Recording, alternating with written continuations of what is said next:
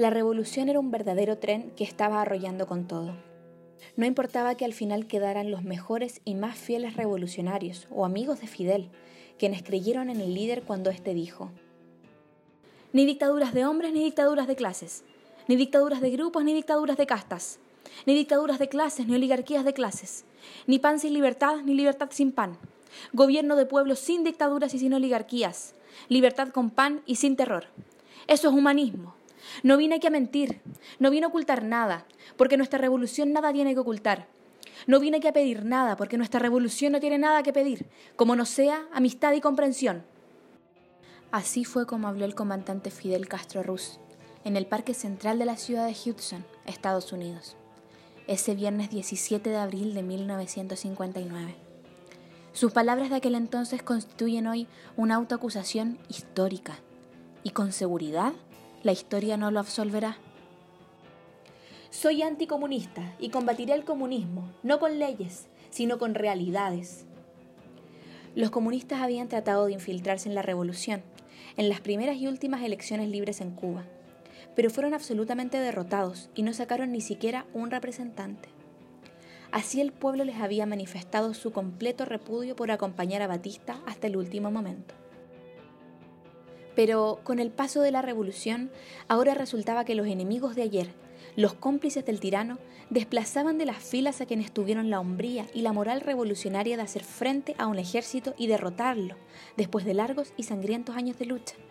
Era irónico, incomprensible y doloroso. Los altos jefes de ejército fueron cayendo. Las cárceles se abrieron para recibir a los miembros del ejército rebelde que habían denunciado la traición que se venía cientos de oficiales cayeron por el mismo delito, por ser anticomunistas. Ese 1 de mayo vimos con asombro que las calles de La Habana se adornaban con retratos de Lenin, Marx y Engels, y por cada bandera cubana flameaban 10 de la Unión Soviética. En las oficinas públicas, instituciones militares y escuelas se descolgaron los retratos de los héroes de la independencia para poner otros de los líderes de la Revolución Rusa y el Partido Comunista Cubano. Ese fanatismo era desconcertante. Mostraba la inconsistencia de un pueblo que tan pronto adora a un ídolo como le da la espalda y reniega de ello. Caro pagaría el pueblo cubano esa vehemencia tropical. Todos los desplazados o caídos teníamos un sitio de reunión forzada frente al Maracas, en el Vedado. Ahí íbamos a escuchar las últimas noticias o rumores del día, y teníamos nuestro servicio de información especial el cual era más efectivo y seguro que la prensa misma, la cual estaba sometida a una censura estúpida. Todo lo que se publicaba, escribía y decía por radio o televisión, incluso en las películas, pasaba por el ojo experto del Comité de Divulgación Revolucionaria, es decir, del Partido Comunista Cubano. ¿Había justificación para esa ingratitud con nosotros que tanto habíamos hecho por Cuba? ¿Constituía un delito el no estar afiliados al partido? ¿Cuándo nos habían hablado de política si incluso estaba prohibido?